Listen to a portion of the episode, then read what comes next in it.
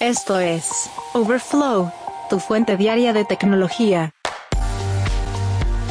¿Qué tal? Hoy es lunes 4 de diciembre del 2023 y estas son las noticias que debes saber del mundo de la tecnología. Apple y Paramount analizan agrupar sus servicios de streaming. Tras matar a Evernote, Vending Spoons va por Filmic y al parecer Google ha retrasado nuevamente su modelo de inteligencia artificial Gemini.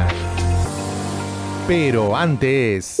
Jeff Bezos necesita a Elon Musk para una misión. Amazon anunció que firmó un contrato con SpaceX para tres lanzamientos de satélites del proyecto Kuiper en el cohete Falcon 9 de SpaceX. De acuerdo con la empresa, los satélites del proyecto Kuiper fueron diseñados desde el principio para acomodar múltiples proveedores y vehículos de lanzamiento, lo que nos permite reducir el riesgo de cronogramas y avanzar más rápido en nuestra misión de conectar comunidades desatendidas en todo el mundo. En abril del año pasado, Amazon mencionó que había asegurado hasta 83 lanzamientos de más de 3.000 satélites de tres compañías compañías espaciales comerciales, Ariane Space, Blue Origin y United Launch Alliance. Blue Origin, por supuesto, fue fundada por Jeff Bezos, quien actualmente es presidente ejecutivo de Amazon, habiendo renunciado previamente como director ejecutivo en 2021. En octubre, Amazon logró lanzar sus dos primeros satélites para el proyecto Kuiper a bordo de un cohete de United Launch Alliance Atlas V que despegó de Florida. El objetivo de la empresa es poner más de 3.300 satélites en órbita baja terrestre. Amazon necesita lanzar la mitad de su constelación Kuiper para 2026 y así poder cumplir con la licencia de la Comisión Federal de Comunicaciones. Estos satélites eran la única carga útil del Atlas 5, pero representaban solo una fracción de su capacidad de carga útil. De acuerdo con Brian Whedon, ejecutivo de Secure World Foundation, en declaraciones a Bloomberg, es como usar un camión con remolque para transportar un par de maletas. Se espera que los lanzamientos de SpaceX que llevan la carga útil del proyecto Kuiper despeguen a mediados del 2025, de acuerdo con Amazon, que espera tener suficientes satélites desplegados en la segunda mitad del próximo año y así comenzar las primeras pruebas piloto con los clientes. Sin embargo, frente a esto, Starlink, la competencia, tiene una gran ventaja inicial y se espera que el servicio represente la mayor parte de los ingresos de SpaceX en algún momento del próximo año, de acuerdo con métricas de Bloomberg. Elon Musk ha dicho que Starlink eventualmente realizará una oferta pública derivada, aunque no hasta que se puedan hacer predicciones sobre su flujo de caja razonablemente bueno. Con el tiempo, Starlink y Kuiper competirán por clientes en lugares remotos o aislados en todo el mundo, y esta rivalidad ayudará a reducir la brecha digital, ya que miles de millones de personas en el planeta aún carecen de conexión a Internet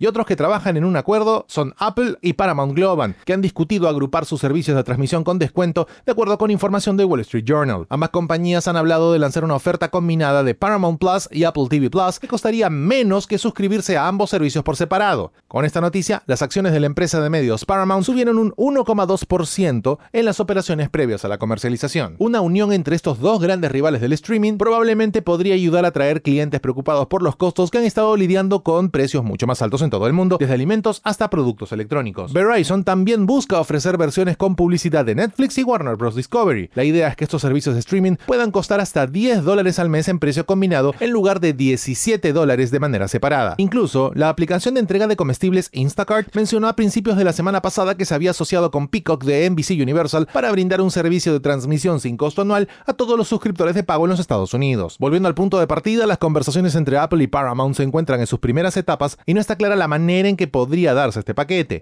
Y en otra mala noticia para Vending Spoons, la empresa ha despedido a todo el personal detrás de la popular aplicación cinematográfica móvil Filmic Pro para iOS y Android. De acuerdo con fuentes, Filmic ahora no tiene empleados dedicados y los despidos incluían al fundador y director ejecutivo de la empresa, Neil Barham. La noticia se conoció luego de que algunos empleados de alto nivel publicaran sobre su salida. Entre ellos, Christopher Cohen, el director técnico de Filmic, publicó el pasado 3 de noviembre que ya no estaba en la empresa. Kevin Bonagurio, el ahora expresidente de operaciones de la compañía, respondió a un usuario en LinkedIn que ir más allá del cine móvil fue parte de lo que hizo que el viaje cinematográfico fuese tan satisfactorio para la compañía. Filmic Pro gozó de gran popularidad entre los cineastas móviles a lo largo de estos años, ya que se utilizó para filmar películas y videos musicales. Incluso Apple destacó la aplicación de grabación de doble cámara Filmic Double Take cuando revisó su enfoque de cámara para los teléfonos iPhone 11 Pro. Filmic incluso llegó a anunciar un Filmic Fest 2023, un festival anual competitivo de cine móvil, y que regresaría con un gran premio de 25 mil dólares. Sin embargo, la página de registro del evento fue cancelada. Poco después que Vending Spoons comprara Filmic en septiembre del año pasado, estrenó un plan de suscripción durante el verano y despidió a la mayor parte de su personal original. Este plan de pagos también es un cambio muy similar al desarrollado con la otra app de Vending Spoons, Evernote. Ahora, Filmic cuesta 2 dólares con 99 centavos a la semana o una suscripción anual de 50 dólares con todas las funciones. Ahora, sin personal dedicado, Filmic Pro será parte de algún otro desarrollo de Vending Spoons que ya participa en el video móvil con su aplicación de edición de video Splice que sustituyó a GoPro en 2018. sure.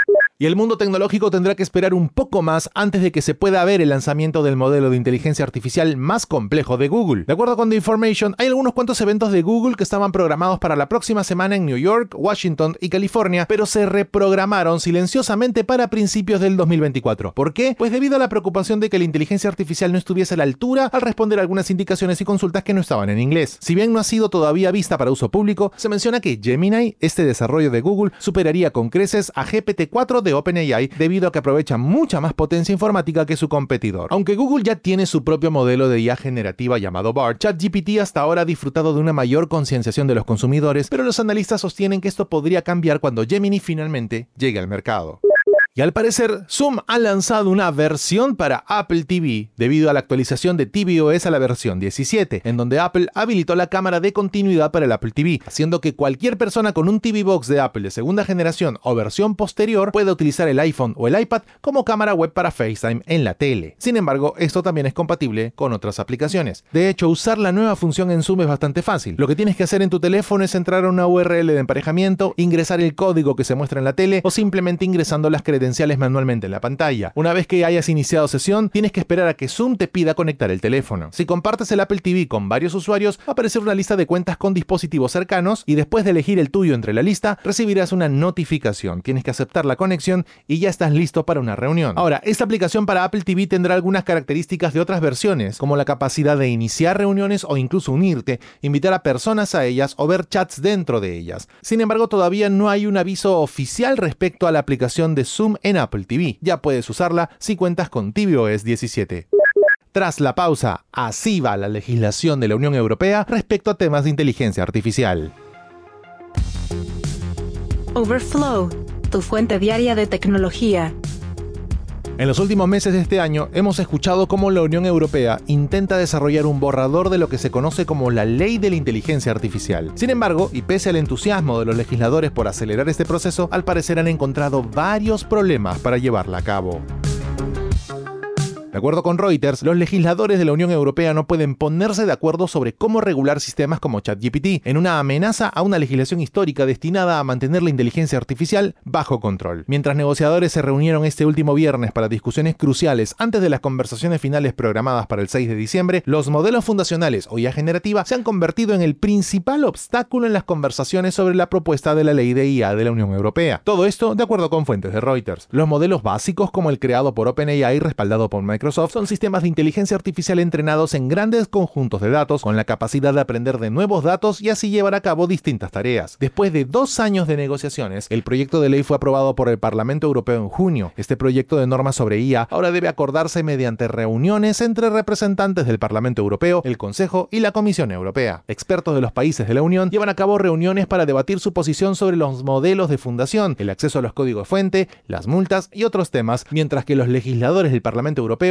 también se reúnen para finalizar su postura. Si no pueden llegar a un acuerdo, la ley corre el riesgo de ser archivada por falta de tiempo antes de las elecciones parlamentarias europeas del próximo año. Si bien algunos expertos y legisladores han propuesto un enfoque escalonado para regular los modelos fundacionales, definidos como aquellos con más de 45 millones de usuarios, otros han dicho que los modelos más pequeños podrían ser igualmente riesgosos. Pero el mayor desafío que encuentran en este momento proviene de Francia, Alemania e Italia, que están a favor de permitir que los fabricantes de modelos de IA generativa se autorregulen en lugar de tener reglas estrictas. Sin embargo, esta postura de la autorregulación ha generado diversas críticas. En una carta abierta firmada la semana pasada, investigadores como Geoffrey Hinton advirtieron que la autorregulación probablemente no alcance los estándares requeridos para la seguridad del modelo de cimentación. Geek Story. Un día como hoy, en la historia tech. Y un día como hoy, 4 de diciembre pero del año 1993, el transbordador espacial Endeavour captura el telescopio espacial Hubble y así comenzar la primera misión de mantenimiento del satélite. Durante los siguientes cinco días se completaron una variedad de reparaciones y actualizaciones, en particular la instalación del reemplazo axial del telescopio espacial de óptica correctiva, llamado COSTAR, y la cámara planetaria y de campo amplio 2. El telescopio espacial Hubble pudo, después de tres años, finalmente cumplir la promesa de entregar imágenes detalladas que no eran posibles de ser capturadas desde telescopios basados en nuestro planeta. Geek Story. Un día como hoy, en la historia tech.